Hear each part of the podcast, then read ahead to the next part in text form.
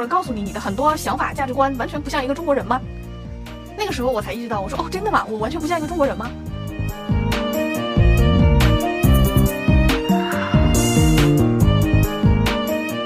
然后开心的时候，他给了我一个反馈，说之前呢我还不是很知道你这个人到底行不行，但是听完你对那个问题的回答了以后，我就想，这不就是我一直想要找的那个人吗？在我入职两个多月左右的时间，他告诉了我这个答案。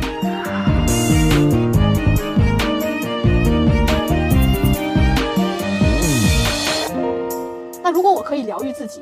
那我一定也可以疗愈我的家人。疗愈了我的家人，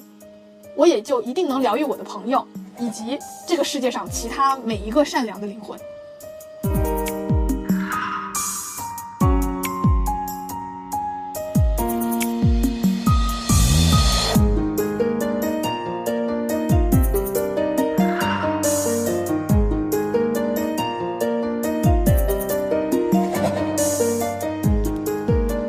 大家好，欢迎收听《琥珀知行录》，我是琥珀。上一期 trailer 预告片里面，我向大家介绍了我为什么要做这一档播客。那今天这期就主要向大家介绍一下我是谁，我的人生履历。我出生在东北的一座小城的普通工薪阶层家庭，爸爸妈妈在他们力所能及的情况下给了我最好的生活。虽然家里并不富裕，但是爸爸妈妈从来没有在我的个人成长或者教育方面委屈过我。我有一个非常幸福圆满的家庭，而我是这个家庭里唯一的孩子。长大以后，我通过我自己的努力，考上了西北的一所著名学府。我学习了我爱好并且学起来很轻松、没有挑战的专业，那就是英语。我对英语的喜爱是从小就熏陶在骨子里的，因为我爸爸就是一位初高中的英语教师。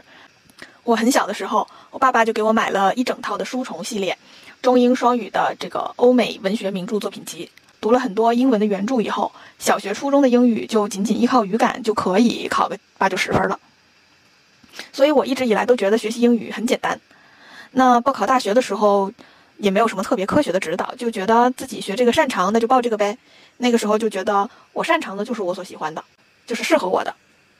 后来就从本科一直学到了研究生，一直在与英语打交道，期间还学过一些法语作为第二外语。学习英语很多年给我带来的影响是非常的不可忽视的。我经常会看美剧，这里推荐一些我特别喜欢的美剧吧，有《欲望都市》。破产姐妹、摩登家庭、尼基塔、呃纸牌屋、傲骨贤妻、致命女人，还有了不起的麦瑟尔夫人。所以大家应该可以看得出来，我喜欢的美剧呢都是以大女主剧情为主，只有一部《摩登家庭》是家庭伦理剧。纸牌屋虽然是政坛剧啊，但是它这里面却也有一个特别大女主的角色，那就是男主角 Frank 的妻子 Claire。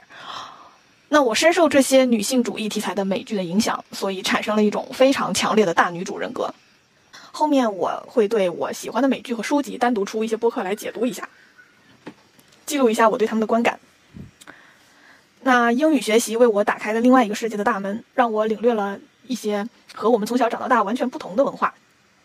而在另外的这个文化环境中，他们也有与我们完全不同的、属于他们自己的社会规范、禁忌、价值观、人生态度、生活状态。让我能知道这个世界上有很多人和你完全不一样，但是他们也非常合理的在存在着，不管你喜欢还是不喜欢。不过我还是蛮喜欢这种和我不同的文化的。我喜欢《简爱》啊，他不安于现状，嗯，不甘受辱，反抗权威来探求自己全新的人生的这种勇敢。也喜欢他透过那个主人喜怒无常又忧郁的性格来发现对方其实是一个心地善良的人，并诚实面对自己的内心和对方最终在一起了的这种真实。我喜欢《摩登家庭》里面的一对 gay，我甚至喜欢他们细碎的吵架口角，也很喜欢 Nikita 美艳不可方物又非常能打，可以跟各种男人 flirting 的感觉，就新鲜刺激。我还喜欢《破产姐妹》中的 Max 的毒舌，还有 Caroline 的小矫情。最开始呢，你和他们的这个世界的接口可能会只有书本儿、啊电影或者电视剧、新闻能一瞥他们的人生。但是后来来到了工作场合以后，你就开始真正可以和外国人产生工作和生活交集的时候，你就能感受到那个原来你以为非常遥远的世界，其实它真实存在着。它和你只是有一些物理层面的距离，你和它近在咫尺。我原本就没有想到我在看的那么多美剧在潜移默化的影响我，完全没有想到。直到有一位我非常要好的大学同学，他是理科学院的一个男生，有一天他跟我说：“天哪，难道从来没有人告诉你，你的很多想法、价值观完全不像一个中国人吗？那个时候我才意识到，我说哦，真的吗？我完全不像一个中国人吗？我才开始反思我自己，我才发现，哦，原来我喜欢挑战权威，喜欢追求自由，不喜欢拘束，喜欢与众不同，不喜欢从众。我做决定的时候，我从来不会去看别人怎么做，选择什么来决定我选择什么。而我为什么会在中国这片土地上，以及东北的那个小城，能成长出这样的这个追求自由与独特的这种大女主人格呢？那我觉得很大程度上就是因为我学习了英文，我阅读了太多中国文化价值观截然不同的东西，而这种文化已经不知不觉地植入我骨子里，融入我的血液里了。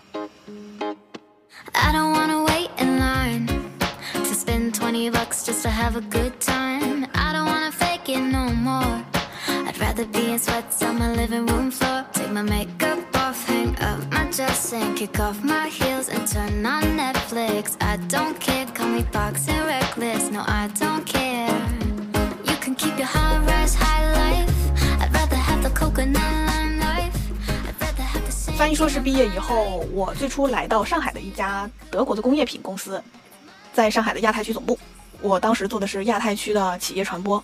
我们的工作语言大部分都是英文，会需要阅读来自总部的很多英文材料，比如说所有的通知、新闻、产品材料、会议文件、操作系统等等都是英文。平时日常发邮件、呃会议邀请，甚至好多开会都是用英文，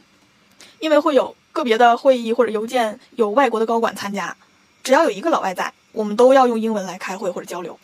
所以就是在这样的工作环境中，我的语言优势得到了充分的利用。现在回想起来，我觉得我的第一份工作是十分幸运的。在那份工作期间，我可以负责整个亚太地区的大范围的文化传播项目，与日本、韩国、泰国、印度啊、中国香港、中国台湾这些国家和地区的同事协同作战，是非常独特宝贵的体验。我可以和全球的同事一起配合来做很多项目，大家都是非常友善和气的在工作。每个环节需要全球哪个部门谁的支持，都可以直接去在 Skype 上找到他们。向他们寻求信息和帮助。除此之外呢，在做一些执行工作的时候，我和财务、法务、HR、行政、IT 等支持性的部门打的交道最多。我知道一家规模堪称巨型，然后又风格严谨的公司，会需要怎么样的复杂又有序的工作流程，才能支撑得起来它每个周期的运转。在这份工作的两年半的时间里，因为团队比较小，我做了一系列的好多和大集团企业宣传和数字化类相关的项目。我甚至是整个亚太区一些项目的这个项目负责人，我们也会对外对接 4A 广告公司，会外包他们来做我们的品牌咨询、做宣传册、文化传播的 campaign，甚至是内部宣传邮件的这种设计，呃，节日活动的 H 五互动或者是小游戏的开发等等等等，这些都非常大的开阔了我的眼界，让我见到了很多高标准的项目成果，也和上海甚至全世界顶尖优秀的一些人才一起共事。我还获得了出国参加展会的机会。那个时候的我会把公司的每一处的流程搞得非常清楚，精细到每一根头发丝儿，然后会找到我在流程里的位置，来每天对照着流程表来催催催催进度。不过即使这么催，整体的工作节奏还是非常慢。大概做一个项目，我可以有多达两个月的时间来完整策划，一定要完完全全都策划完备了，并且所有的方案都呃内部讨论通过了以后，再开始行动。我刚开始一工作呢，就进入到这样工作节奏缓慢，但是质量却要求很高的环境里面去工作，导致当时的我非常习惯按照既定的流程和确定的工作规划来做事儿，也基本很少会有那种需要灵活机动、应对变化的场合。就算是我能够根据具体情况，利用我所掌握的流程知识来进行一定程度的应变，那这种应变从客观上来讲，也已经算是非常的保守和迟钝了。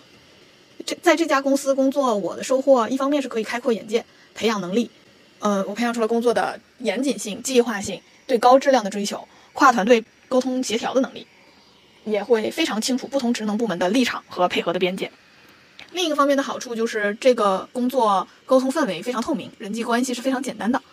这为我造成的心理负担非常小。基本上你想要做什么事，就跟合适的利益相关方进行比较友好的沟通，如果人家能够配合你，尽量都会配合的，包括国际上合作的其他国家的团队。如果不能配合你，那一定有非常合理的理由。你考虑到对方的理由比较合理，那你也会相应的调整你的方案，来找到一个双赢的地带，那这种合作就可以推进下去了。所以人际关系在这家公司来讲相对比较简单的，你并不需要花什么精力去专门处理人际关系、算计人心。但是凡事都有两面，在这里工作也有弊端，在于两个地方。首先是第一，我们做的工作内容仅仅限于品牌和内容传播，对于公司的业务是没有任何促进作用的，属于公司的纯成本部门。第二呢，是我最开始签这份工作的时候，工资非常低，啊，一年之后我涨过一次薪资，但是仍然也不算很高的水平。所以当我已经在这家公司两年半了的时候，基本上日常工作我都经历过不止一次了。我还经常给同大区的其他部门同事进行培训，所以我手上的工作内容基本上已经没有什么挑战了。对我来讲，再待在那个岗位上，也只是把同样的事情再多做一两遍而已，对我自己并没有什么提升。这个时候呢，发生了一件事情，就是我一直以来非常钦佩的，我奉为女神的我的老板，就是那个基本培养了我所有工作技能的我的老板，这个部门的负责人，那个姐姐离职了。那她的继任者给我的感觉，当时是我从她身上并不能学到很多做事的技能，所以我需要去继续去寻找一份对公司生意比较有帮助的真正的市场营销方面的工作。尤其是可以使用一些数字化系统的这种数字营销或者是用户运营的岗位。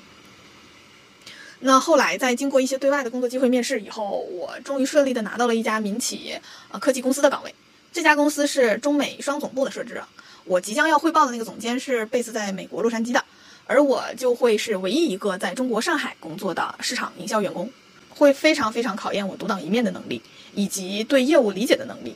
因为在那个时候，那家公司的市场部整体上对于销售的支持是比较多的，所以在当时的我看来，这就是一份对我来讲非常合适的工作。而且我的我在这个岗位的话，薪资也会比原来的薪资有百分之二十以上的增长，对我来说是非常诱惑的。所以我就辞职去了这一家中美双总部的公司。说是中美双总部的公司，但是它的管理层其实基本都是中国大陆人，但是融的是美国的资本啊，员工也有很多就是老外。所以我充满着兴奋与好奇，开启了我新的征程。但是和之前工作经验不同的是，这家公司还仅仅是在 B 轮融资的阶段，全球的员工也才只有三百人，国内有一百多人。像我之前的那家外企公司，在中国有五千多人，除了工人以外的，嗯，白领也有一千多人。我知道这是一家规模比较小的、发展阶段也比较早期的公司，但是我并不知道，我并不真切的知道这种发展阶段早期意味着什么。直到到了这家公司的第一天，就开始让我大跌眼镜、大失所望。都有什么呢？我给大家讲讲。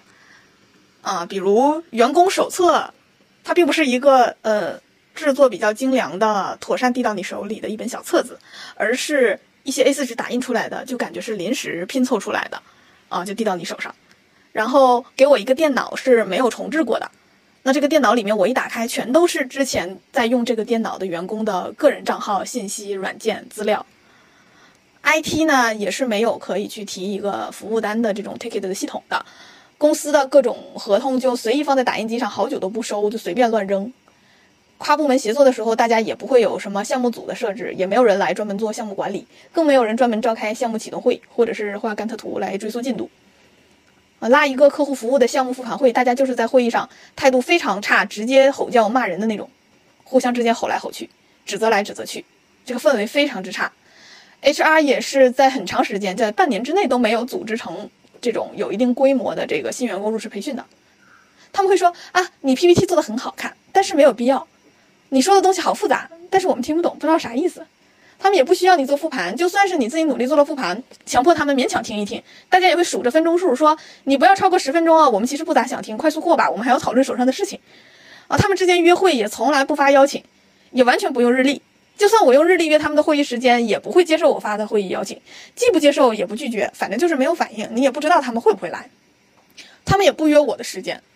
他们会直接来线下拍我肩膀，随时打断我，不管我在干嘛，方不方便。所以大家可能也可以想象，就当时的我对这样的一个环境，内心是有多大的抱怨。在这样的情况下，我工作了一个月就要发疯了。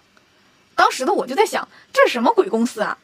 不尊重人的身份，也不尊重其他人的工作规划，就因为他们就没有工作计划，没有流程，没有信息安全，没有项目管理，互相之间也不太懂不同部门之间这个上下游咬合，因为没有人有一个非常宏观的视角来管控一下。你和大家不熟，大家就啥都不会听你的。我每个月。都会约同在外企的这个小小姐妹们出来喝下午茶、吃饭，来吐槽我的公司。我待了三四个月，我跟我的小姐妹说：“我说这家公司有毒，我待不下去了，我要回到我的外企去，因为我实在是太痛苦了。”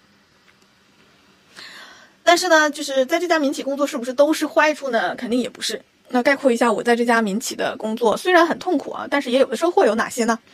首先，直接一个收获就是这份工作非常能够锻炼我的英语口语，因为你同 team 的同事他就是美国人，只只会英语，他不会中文，那逼着我那段时间把英语练得特别溜。之前呢，虽然在外企也会有一些会议去说英语，但是你开口的机会总不会那么多。但是在这家公司，你每天都要跟人家呃开会，并且，嗯，你的谈话对象就是美国的那个 native speaker，那一口流利的美语上来跟你，你就很快就被熏陶好了。此外呢，这也是一个很小的团队，我必须得自己亲自上阵组织活动，安排一切。从规划到执行到协调到复盘，全程都是我一个人。那以前在外企的时候，可能说这个同一个项目会切得非常碎，会分给好几个同事一起来执行，所以这个活动当中很多其他的部分你并不会亲自负责，所以你也不是最清楚的。但是在这里你就必须得所有的事情都自己干，那你就有了一个看事物的全貌。还有在这家公司，市场和产品部门是共用品牌设计师的，所以市场呢没有专职的设计师，但是我的同事里面。就有设计师的，就是之前在外企的时候，是整个公司团队里面是没有设计师的。嗯，那既然团队里有设计师，那我就可以学呀。所以那个时候，PS、AI 啊，视频剪辑要用的 PR 之类的这些软件我都学会了。而且这家公司还在之前有采买过营销自动化的数字化系统，所以我可以上手使用数字化营销系统来做营销。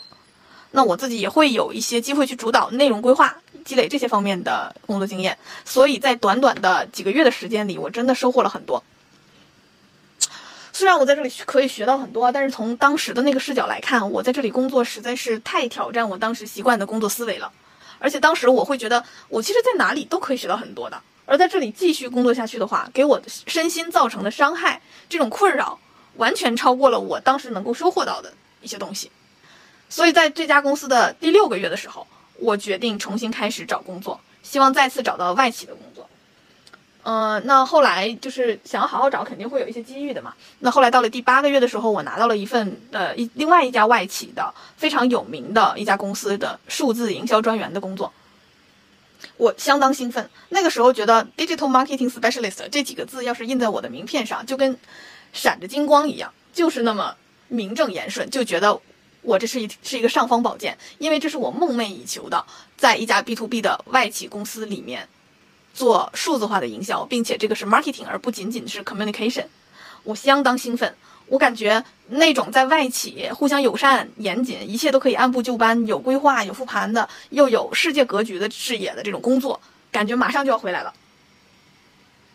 不过这里呢，我也很想再提一句，打一个伏笔。就是，其实这个时候我心底里已经其实有一点点意识到，好像我从第六个月到第八个月的时候，在民企的时候，手上的工作进行的也有点可以打开局面了。就是在那家公司的同事们也开始比较接纳你了，但是我还是义无反顾的走了，就没多想，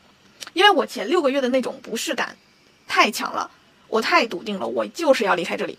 所以这种嗯，整个的加速度就突然间停不下来。现在又有了这个外部的有非常著名的 logo 的外企的诱惑，那我肯定不会轻易改变的，所以我还是离职了。这个事情就先呃埋一个伏笔，后面可能会再次提到跟这个相关的事情，到时候再说。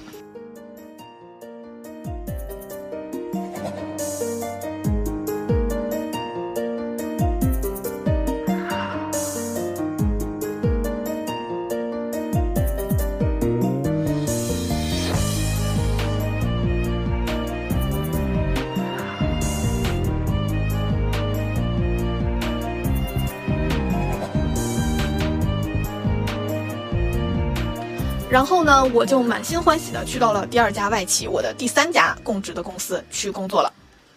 这个时候我自己还不知道什么叫做真正的不适应，我以为我在民企的那个工作经验就已经属于很大的挫折了，却万万没有想到这仅仅是一个开始，我后面的经历就开始了更加的一波三折。那我在第二家外企经历了什么呢？我在工作上，嗯，其实可以做很多明星项目。我搭建了移动端的网站，也筹备了一些大型的国际级别的活动，还主导了这家公司的一一档直播节目，可以维护内网啊、外网啊，这些其实就是一些执行的工作，还有一些其他的活动相关的数字营销和用户运营方面的支持。那个时候，我们小团队就很像是市场传播与营销部门里面的 IT 部门里面的所有涉及到数字化和呃技术相关的工作，还有一些手动做数据库匹配的这种工作，都是要我们这一个三人小组做掉的。那个时候我经常加班到晚上八九点之后才可以坐班车回家，而且回家还是要带着电脑的，因为到家以后九点到十一点的时间，我还是可以躺在床上继续加班，一直到十一点左右才睡觉。那个时候的工作强度就是这么大，然后我还在一个大型的国际展会。啊，那个地方离我们家非常非常的远，我去到那里要坐两个小时左右的地铁，然后我要从大清早天还不亮的时候就起来，到了那边忙了一整天之后再坐地铁回来。我有一次，而且那个时候我为了赶那个直播的项目，我是赶了呃两个通宵，为了把一个直播的上面的素材做好。后面后面最后一天在展会回来的时候，我一我回来的时候整个人虚脱掉，在地铁站的那个横。呃，站台上横放着的躺椅上，我大概在那里躺了能有一个小时左右，然后我才能起来继续回家。哎，这都是非常辛苦的一些经历，嗯，但是我也得到了巨大的成长，我积累了更多的网站搭建啊、优化的项目经验，还有用户运营，还有线上直播的这些宝宝贵的工作经验。我还学会了线索孵化阶段啊，不同阶段和需求类别的群体可以定制化去给他们推送不同的内容。我确实学到了很多。这就是我说的，我认为我这种求真求实的性格，在任何一个地方都可以学到很多的。那听上去，其实我应该是很进入工作状态，也完成了很多明星项目的。但是事情并不是永远进行的这么顺利的。其实呢，在工作的前几个月开始，我就会经常发现，我和我的团队在日常工作沟通当中会有很大的问题，感觉明显的就是有一些三观不合。我本人其实是一个。逢山开路，遇水搭桥的这种工作习惯，最大的长处就是我会愿意找一切的可能性，调动一切的资源来解决问题。但是因为我在这段工作经历当中，我处在的位置比较尴尬，以及我的个人风格特别不受他们喜欢，可能会有一些人感觉到我的存在，我的个性就会让他们非常的不舒服，互相磨合的不好，所以在关于我的一些工作上面会发生很不好的事情，导致我在那里最后做的也非常的不开心。我也不开心，其他人也不开心，大家都不开心。这件事情让我有了一个新的发现：即使是这是一家外企，但是也许因为它所在的行业过于传统了，也许是因为他入驻中国太多年了，所以导致这个氛围并不是很像我最开始理解的那个外企的氛围。相反，在这个环境里，欣赏我的文化、个性、行事作风的人非常之少。可能对他们来说，维系好关系、氛围，不要在不适合的时候说不适合的话。以及站在什么样的立场都会特别重要，而并不需要在每一个场景里都求真求实、开放坦诚，开启新的可能，或者说是特别出彩或出挑来真正解决问题。他们真的不需要。你可以在工作能力方面会的东西不多，解决问题的能力不够强，但是最重要的是不出错。一定要所谓的会做人啊，做事之前要先学做人这种感觉。而且我的很多言行会让他们认为我非常的张扬、过分高调，但是我确实不是故意的，因为。我从小就是有很多方面跟普通人不一样，我的自我个性就是十分明显。我并不是故意要去表现，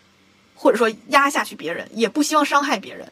我我只是单纯的，我就分享欲很旺盛，对人也特别善良，同理心极强，却不对人设防，还不会算计人心，更不会利益导向，不会计较得失。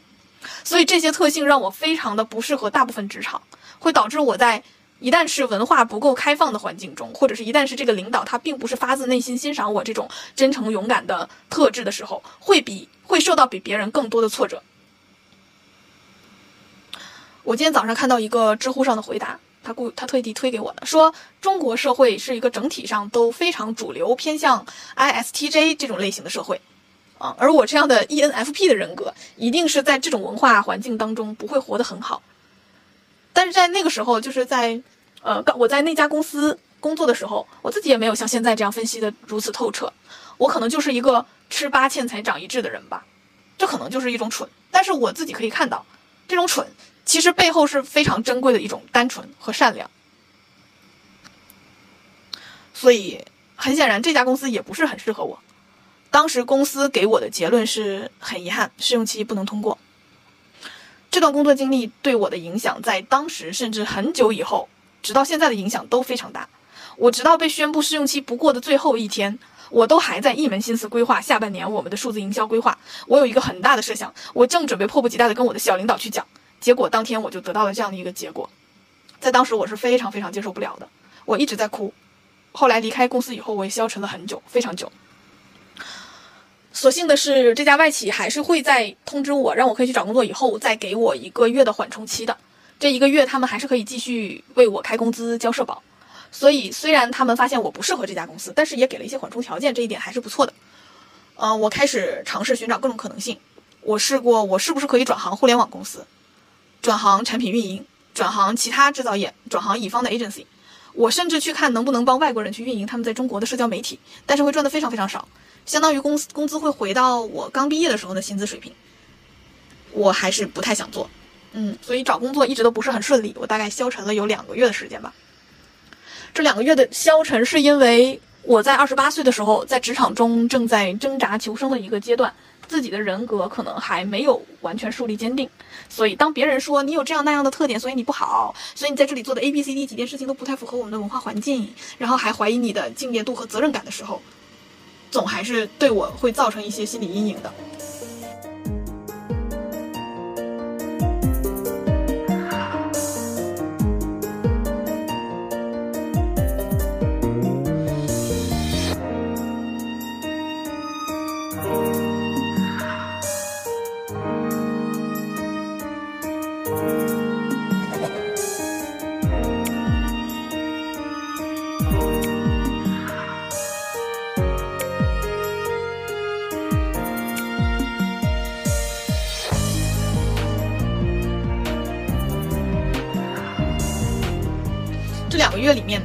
包括从这家外企出来了以后，我又去了一家同行的外企的公司。其实我在那里有短暂的做过一个月，我的命运极其的类似，导致我觉得这可能就是老天在给我一个 message，说你要离开外企。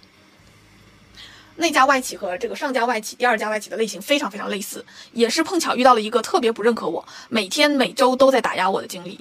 每天和他商量工作的时候，他就会用非常严厉的语气把我痛骂一顿的那种。很多时候，我只是比较 nice、比较客气的，想要先征求他的意见再做事儿，并不是我自己真的不会做事儿。恰恰相反，我对很多事情都过分有主见。但是他会因为我问了他，所以经常说：“你什么时候可以带着脑子来工作？”啊，我天哪！就是甚至说这句话本身，现在都已经给我造成了非常非常不好的心情影响。这真的是一段很差的工作经历。我怀疑桑炮这两件事情前后是有些影响的，所以最终丝毫让我不意外的是，这次我又没有通过一个月的试用期，我在这家只做了三周。呃，一连三段工作经历都不顺，我就开始陷入了严重的自我怀疑，我整个人不停的自我打击、怀疑、迷茫、无助，完全没有方向，整个人有点抑郁症的感觉吧。要不是我本人就是一个天生天性乐观的一个心态，基础比较好。那这一连串的挫折真的会让我觉得，我确诊抑郁症的话都不会很意外。而且那个时候我其实工资水平很一般，对于一个专员来讲是正常水平吧。但是我花的又不少，因为我从来不会吝啬在能提升我眼界的事情的投资，所以我会出去搜手，以及买课什么的，以及健身房、出国参加展会、体验什么的都会花很多钱，所以没有存款，整个人就是轻微负债的一种状态，信用卡会透支的状态。但是金钱的打击其实。还好啦，这打击更多还是前者心态上的。毕竟我并不认为我以后再也赚不到钱了，这种财务上的危机感是有的，但是占比不严重。所以最大的问题是我真的听信了那些打压我的人的话，开始怀疑自己。我就很奇怪，我工作以来这么多年，一直超级拼，超级努力。我像是一个工作狂，因为我做啥都认真，做啥都想做好，百分之八九十的精力都花在工作上了。我是一个从来不打扮自己的人，不能说从来不打扮，有一些场合的时候我也会需要打扮的话，还是打扮的，至少是得体的这种状态。但是真的不会过分的研究自己是打扮的非常漂亮，也不会去研究厨艺，连自己的家务也很少做。休息的时间我都在学习提升自己，也很少出去纯娱乐的玩耍。就算出去搜手，也基本都是学习和提升自己这种导向的。我这么努力工作，结果我收获了这样一个结果。我自己就非常不能接受这一点，哎，说出来了，我的心里轻松了很多。就这样，又过了一个多月左右的时间，我继续找工作。不过后来我发现，运气还是会触底反弹的。可能如果你连续遭遇不好的事情，事情都还没有迎来转机的话，那它也许还没有触底。我整个人是被打压的状态低到不能再低，每天都是在谷底的时候，感觉生无可恋的时候，事情终于迎来了转机。我面试到了一家营销科技公司市场营销经理的岗位，那也是一个创业公司，产品是数字营销系统，也就是我原来在呃之前的工作经历里几次使用过的数字营销系统那个行业的，啊，就是我原来用的那款系统的同赛道的竞争对手吧。这家公司的市场总监，后来的 CMO，他面试了我，他问我，呃，如何做用户运营啊，如何做品牌，如何做官网？SEO，怎么做活动啊，这些经验等等，我都根据实际回答了，呃，会啥答啥。我感觉我的表现也就是一般吧，因为可能因为这位姐姐在面试我的时候，并没有怎么冲我笑，也不怎么太看我。我尽量体系化的回答了她的问题，因为我希望她能发现我更有宏观的思维。嗯，所以不过面试嗯的氛围进行的就比较平淡。他最后问我一个问题，说：“那我们刚才聊了这么多市场营销的不同方向，你能告诉我一个你最擅长的方向吗？”我非常认真的思考了一下，我想说写内容、写东西是我的老本行，但是我其实又想到，无论我的上一家民企还是上一家外企，甚至更早的一家公司，我感兴趣的方向一直都是用户运营或者数字营销。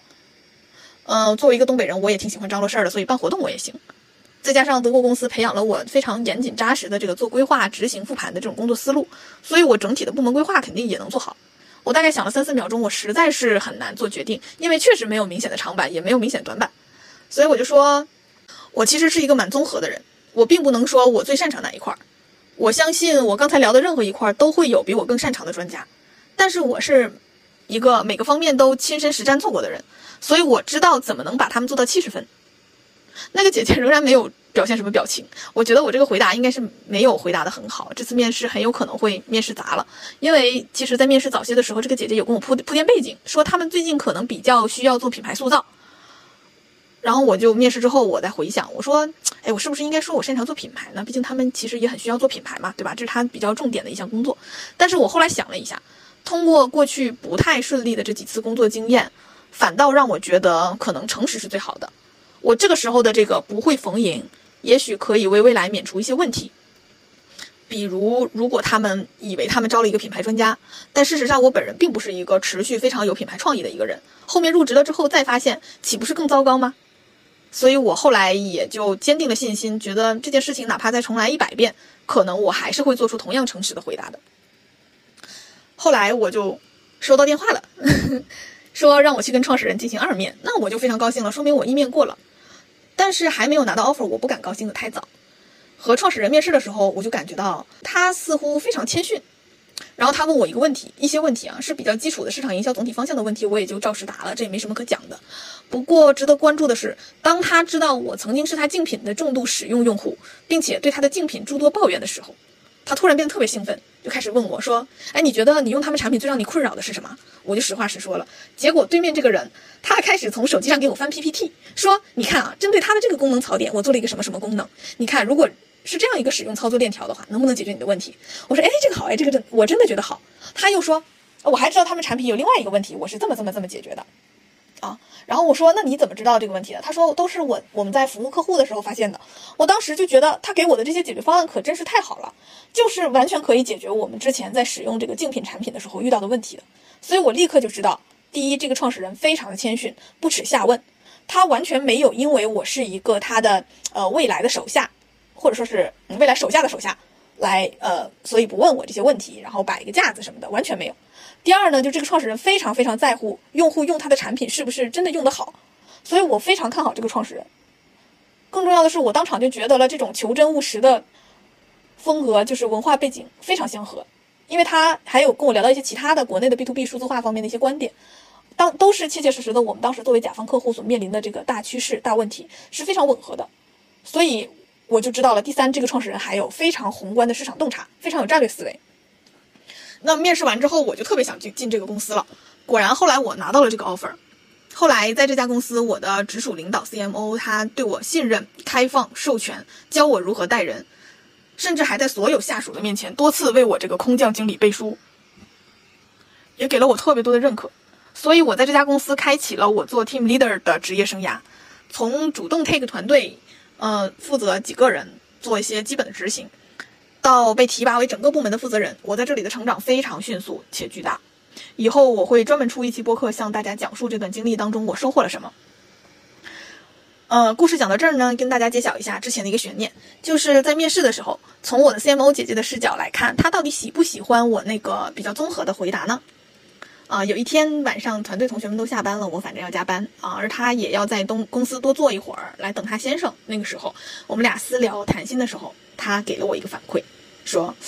之前呢，我还不是很知道你这个人到底行不行。但是听完你对那个问题的回答了以后，我就想，这不就是我一直想要找的那个人吗？哦，在我入职两个多月左右的时间，他告诉了我这个答案。我当时听的当场热泪盈眶，因为他是我职场当中遇到的第一个，我什么都不用改变，他就欣赏你喜欢你本来样子的领导。除了我职场正式工作的第一个领导啊，那个女神姐姐，我去她那儿工作的时候，我就是白纸一张，我基本什么都不会，我连写邮件都是她一句一句手把手教的，所以那个时候不可能让她对我什么都不做，什么都不改变就喜欢我。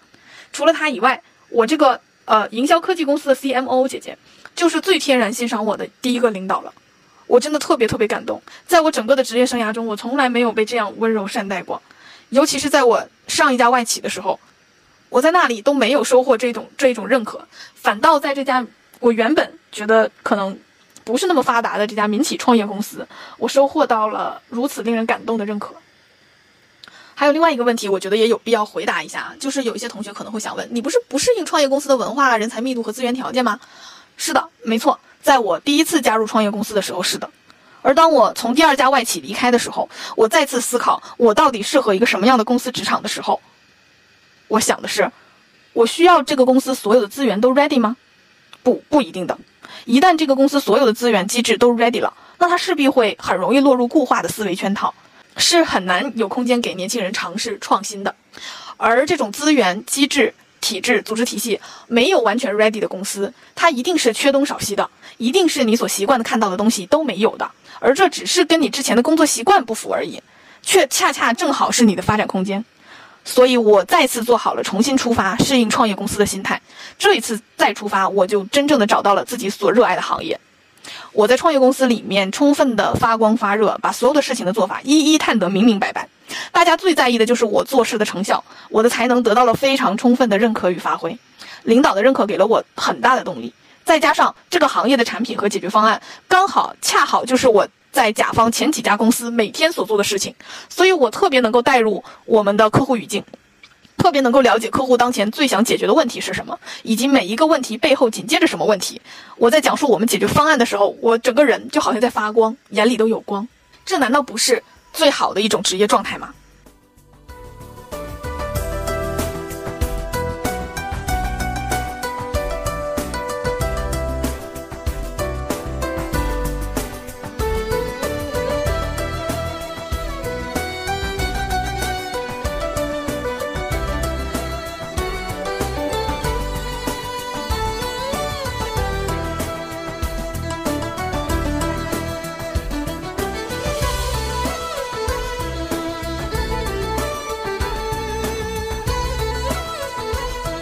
在这家营销公司、营销科技公司做经理才刚半年，刚刚开始初级管理者的 level，还没当明白的时候呢，那当时公司就遇到了一些客观条件的挑战，公司融资遇到了困难，即将被其他的公司合并。我的 CMO 出于其他的打算就离开了这家公司。当时 CMO 和创始人商量过了以后，觉得我应该可以暂时 take 部门负责人的位置的，所以就给予了我认为是过度的、特别的信任，将我从经理。级别就擢升到了总监，这可真是拔苗助长啊！我不知道初级管理者和部门负责人的区别是什么，尤其是我做了部门负责人的时候，下面其实是没有其他的初级管理者的这些经理来支持我的。我其实大部分的时候是一级和二级的管理者同时兼于一身的，导致我特别拧巴。只要是部门里面的事情，没有什么是我不管的。而整个公司的业绩也面临了非常大的挑战，定了比较高的业绩目标，也给了市场部一定的资源支持。当然了，那资源和目标要匹配嘛，对吧？团队成员也会也从原来的三个人逐步扩张为七个人，到后来的九个人。我下面管辖的就是市场营销的子职能，也从三个扩大成了非常专人专岗的六个子职能。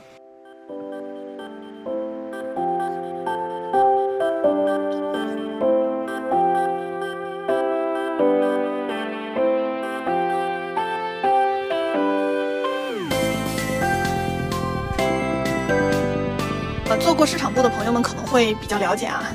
市场部的不同子职能其实所需要的技能点是各自非常不同的。对于每个职能的管理模型是互相之间完全不同的，有写内容的，办活动的，SDR、数字营销，还有设计师和用户运营这些管理重点、人员素质，呃 KPI 体系以及绩效激励机制，每个都不同，所以我的精力被高度分散。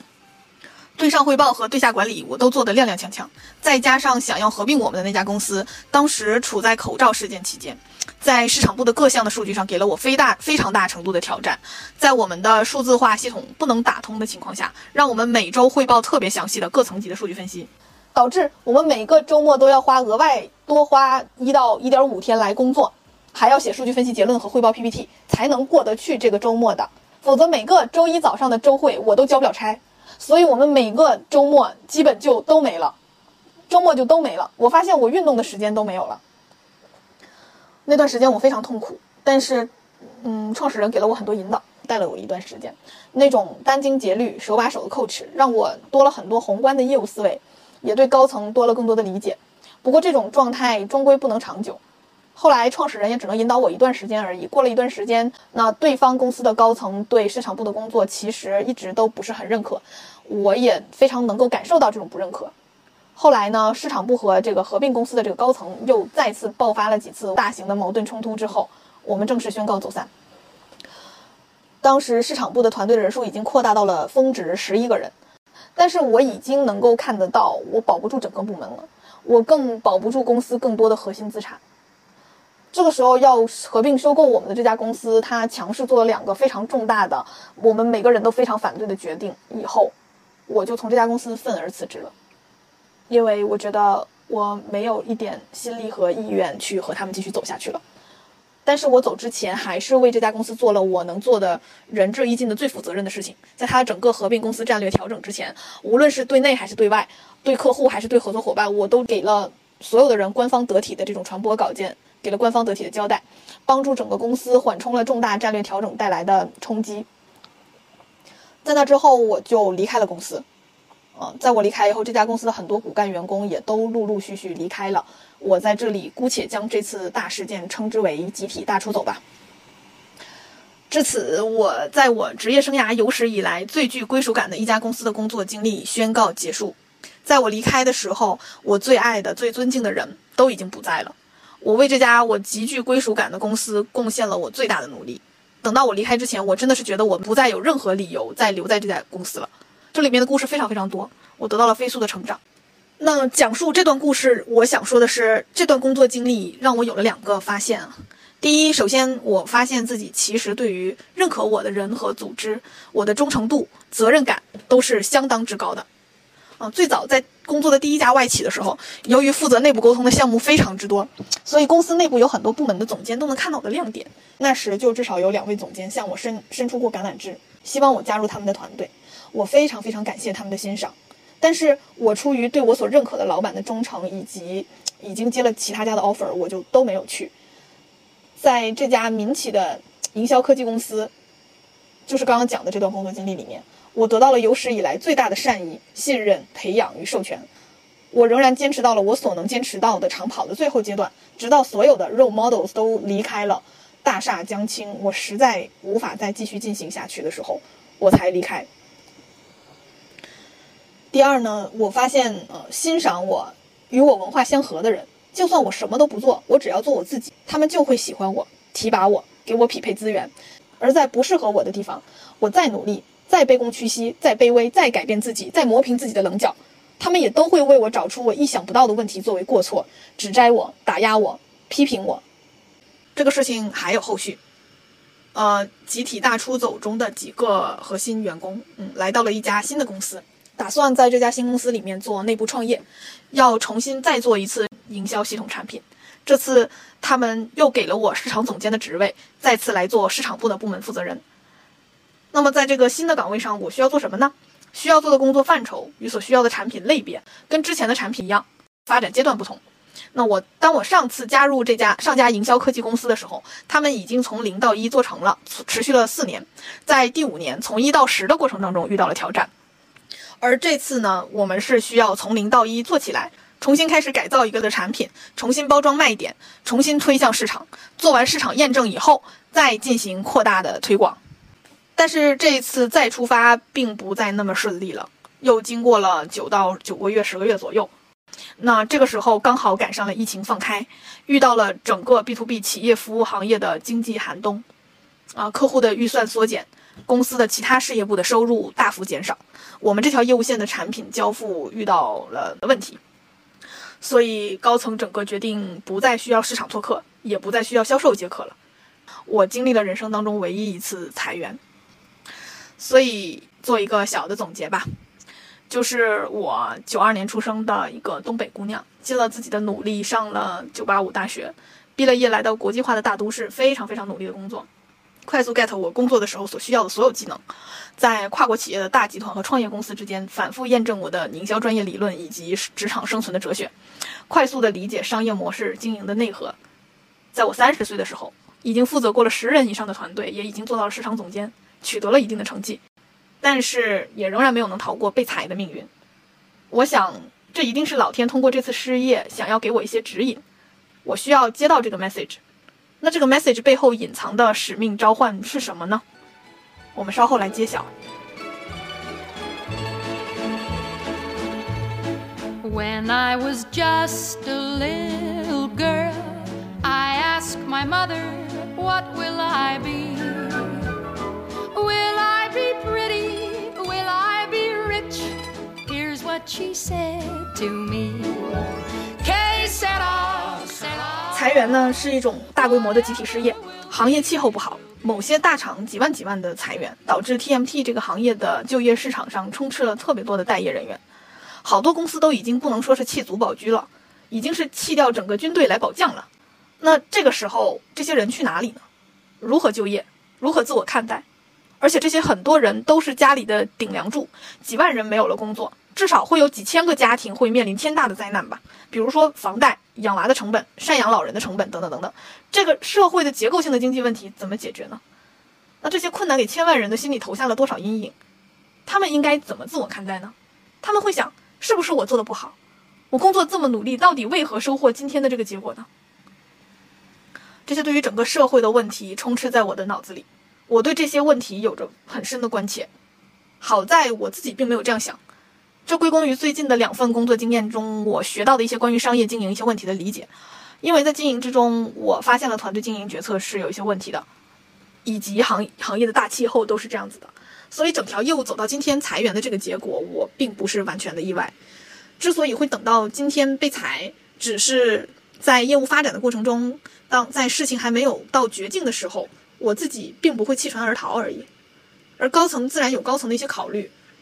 其实他们也尽量的推迟了裁员这件事情，也许能够留大家工作到今天，他们已经将这件事情尽力推迟到足够晚才发生了。我只能认为这估计是人生在世我必须经历的一段体验吧。看来我生而为人，在人世间必须要体验的就有无法通过试用期以及被裁员这两种苦痛吧。这两道劫估计是必须渡的吧。好在我这道劫并不会特别难过，因为首先我已经积累的商业认知告诉我，这并不是我的错，不是我做的不够好。其次呢，我最近两年也有一些存款，可以让我经历有一段时间没有工作，嗯，不会饿肚子。而且我先生也对我表达了充分的支持。第三呢，我个人最近恰好在离职之前了解到了一些新的知识领域，它非常的吸引我。我刚好可以利用休息的这一段时间来好好学习那个领域的知识，充分利用我原本就非常强大的本能，可以做到利己、利他、利天地。这里呢，我先卖个关子，后续的播客里面我会为大家揭晓。再回想一下我毕业之后的这几年的工作经历，我发现三十岁的琥珀与二十五岁的研究生毕业时候的琥珀明显有了两个方面最大的变化。第一个方面。就是从只看重理论层面的专业知识，到了看重灵活实用的全面生存技能。我刚刚毕业的时候，我的研究生毕业论文选择的语料就是市场营销传播相关的材料。后来一开始工作就进入了这个体系全面、逻辑严谨、特别看重专业度的外企大公司工作。这些都会导致我非常在意专业知识的学习，甚至只看重专业知识的学习。我看了几本营销书籍，就自认为懂得如何去做营销实战。就认为自己拿着尚方宝剑，只要合乎科学的解释，那就是对的；只要无法安放到科学专业的知识理论框架中去的，那就是不对的、不专业的、罪恶的，是不该存在的。对于每件事情，也要符合项目管理的思维，妥善计划，基本完全贴合计划的方式去执行。在我的心里，或者在我构建的工作场域里，像是我构建起来的专业知识就是最正确、最真理的事情，而其他的人可能在多年实战经验当中得到的一些 street smart，呃，街头智慧或者是 work smart 都不足以让我参考，导致我职场最初的一个阶段里面，我展现了一种十分轻狂的面貌。我甚至对饭店、快递、外卖这些服务人员都比较刻薄、比较 mean，会说啊，如果有问题的话，这是平台机制的问题，并不是我的问题。那你们就是应该给用户提供很好的服务，否则我反映问题给差评不是应该的吗？虽然这种状态无可厚非，但是对服务人员总是说实话是缺少一些同理心的，未免有点刻薄。但是随着我经历环境的变化越多，我的想法就有了越大的转变。从外企到民企，从专业到全面，似乎外企里面做的事情更多的像是不贴地气的维护一个高冷的姿态，而且预算资源相当充足，就像一个有钱人家的大小姐随意挥霍包装自己，她一定会显得非常精致啊。但是资源却不是在被最有效利用的一种状态，而在民企里面，为了求生存，一点点资源，一年几十万的预算，一一分钱掰成掰成两半花，完全有可能拯救一条业务线的命运。还有就是，你的工作模式是哪种啊？是非常体面的、奢侈的，在年初就做一整年的活动规划，每个项目花掉好几十万，然后每当临近项目的时候，花两三个月的时间来做一个重大的项目规划，每个项目都做得非常重，还是以一个敏捷却不求完美，每个人都。基本塞满的非常充实的状态，全速运转。然后你发现，你两三个月做的项目是原来在外企一整年做的所有项目数的总和，而且你还可以随机应变，根据最近这一两个礼拜新近发生的市场行情，快速的决定你这个月要不要临时加一场沙龙，然后收获了一波很有价值的客户。虽然过程当中会有思考不全面的细节，也会和上下游的部门有轻微的摩擦，但是你可以以一个很小的团队快速的取得实实在在的业绩，最终也能实现所有人从根本上最想要的目标。以上所描述的两种是完全不同的生存状态，而从专业知识到全面生存，是我在人生视角格局方面的一个拓宽。不是所有的事情你都要用理论上应该如此来衡量评判别人的，而是要视野全面，看看现实世界当中还有什么东西是真正的阻碍，以及一切的事物使用理论来描摹，现不现实。当我的视野发生了这个变化的时候，我发现我对工作生活当中的很多事情、很多人都有了更多的理解、宽容与接纳。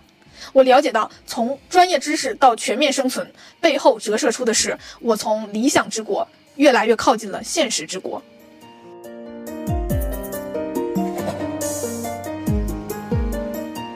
第二个方面，我经历的挫折越多，也让我有了越多的思考。我是一个外向的人。所谓外向，表面上理解可能会直观的理解为话多、爱说话，可能会有人说外向还不好吗？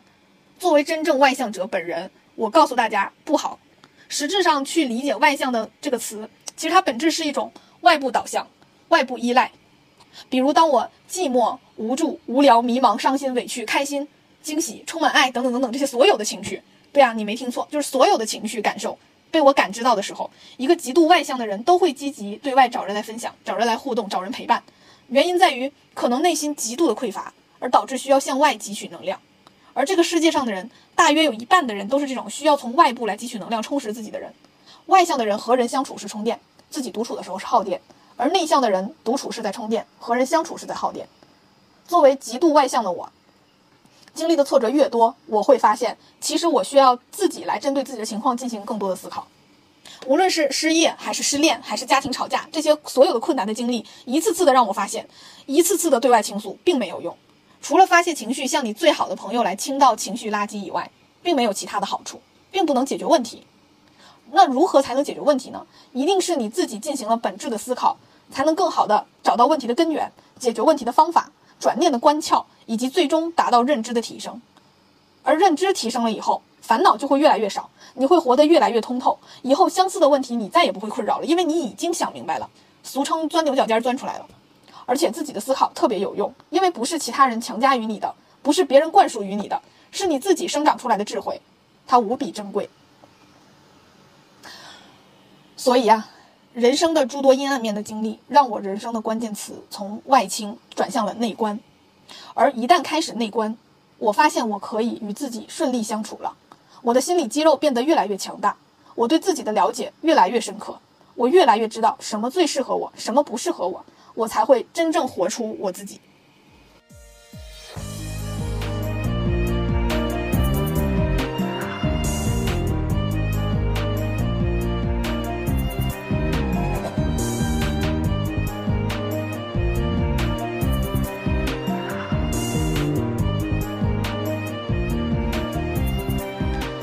人生三十年，带来的第三个好处是，在二十九岁这一年，我突然福至心灵，想到了我的人生使命。在我遇到我现在步入婚姻的先生之前的大概两个月的时间，我还处在上一段恋情的结尾。当时的那个男朋友谈了一年多，已经那个时候我们在讨论我们要如何结婚了。那个时候我突然间发现，不知道为什么他居然没有办法说爱我。这个发现对我来讲是非常沉重的打击。最终，他终于向我表达了，他并没有信心和我一起走入婚姻。我想和大家讲述的，并不是这段爱情的挫折，而是在和他纠葛的这个过程中，我曾经一度以为他是回避型依恋人格。啊，是啊，我就是这么傻，就恋爱脑啊，以为人家其实还是挺喜欢我的，但事实上，他可能根本就是不够喜欢而已吧。所以借着这个机会去，我我去翻看了很多心理学的书籍。我觉察到了我自己的一些心理问题，不到心理疾病的这个程度，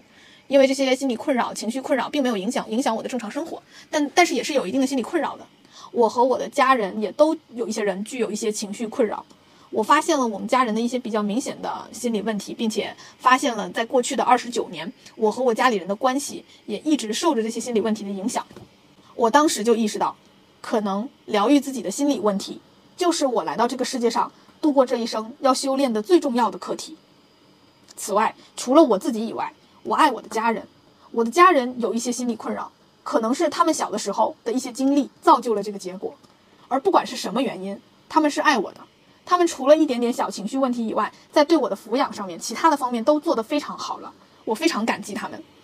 那我既然爱他们，又发现了一些问题，那我想做的一定是除了疗愈我自己以外，还想疗愈他们。再扩大化一点来讲，我在关系方面不仅爱我的家人，也爱我的朋友，我的配偶，我爱所有爱我的人，我也爱所有善良的人，或者在人性当中，哪怕只有一些善良在其中的人。那如果我可以疗愈自己，那我一定也可以疗愈我的家人。疗愈了我的家人，我也就一定能疗愈我的朋友，以及这个世界上其他每一个善良的灵魂。于是，在二十九岁的一个周末的下午，在看过了心理学的大五人格理论的电子书之后，我觉醒出了我的人生使命，那就是疗愈自己，疗愈他人。这将是我这一生的课题。我能切切实实的从疗愈自己、疗愈他人的过程中获益，获得喜悦，活出自己。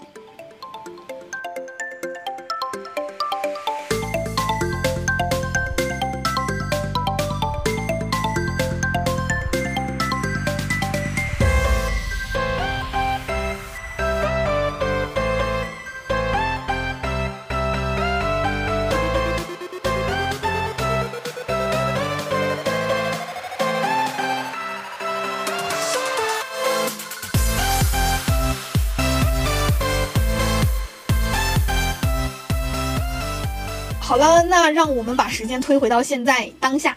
这个时候，我们来揭晓一下，这次裁员失业，老天爷或者是神或者是上帝，他想要告诉我什么呢？那就是我应该是需要踏上我的下一个征程了。我最近接触到一项非常有神性的职业，可以充分利用我原本就有的非常强大的本能优势，疗愈自己，疗愈他人，真正的做到利己、利他、利天地，在这个过程中顺便赚点钱即可。下一期我来向大家详细解读这一项神职，那敬请期待。最近也有一些朋友比较好奇啊，问我下一步的人生规划是什么呀？那我也在这里和大家分享一下，请大家不用太为我担心啊。我最近在忙的项目其实还是不少的。首先，我和我的先生即将要在九月和十月举办两场婚礼，所以现在是一个在积极备婚的状态。前几天呢，刚刚好去拍好了婚纱照，还是挺美的，大家可以期待一下。第二呢，就是我刚刚其实有提到的，我找到的人生当中的一个全新的领域，是一项利己利他利天地的事业。我相信很快就可以和大家来分享新领域的知识了。我最近也在学习的过程当中。第三呢，其实我本人并不排斥回到职场去继续完成我人生早期阶段规划的这个长期目标，那就是成为一家公司的 CMO，成为很多营销小伙伴的职业导师。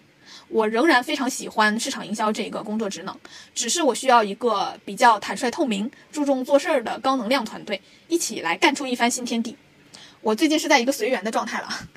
不过如果遇到呃比较合适的环境的话和团队的话，我一定不会错过的。如果听到这里的小伙伴们了解到身边的哪家公司有在招聘市场营销人员的，如果能够帮我链接的话，我会非常的感激。比心。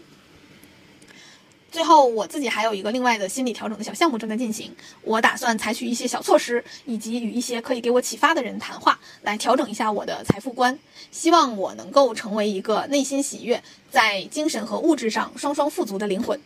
好啦，That's pretty much about it。这差不多就是我在这期里想要对大家说的所有的部分啦。人生的故事太多了，一次讲不完。接下来我就会。呃，选一些我人生当中的一些主题来录制更多详细故事的播客，也会邀请我生命当中遇到的一些精致的灵魂一起来对话，留下痕迹，传播有价值的思考。那本期就先和大家啰嗦到这啦，我们下期见，拜拜。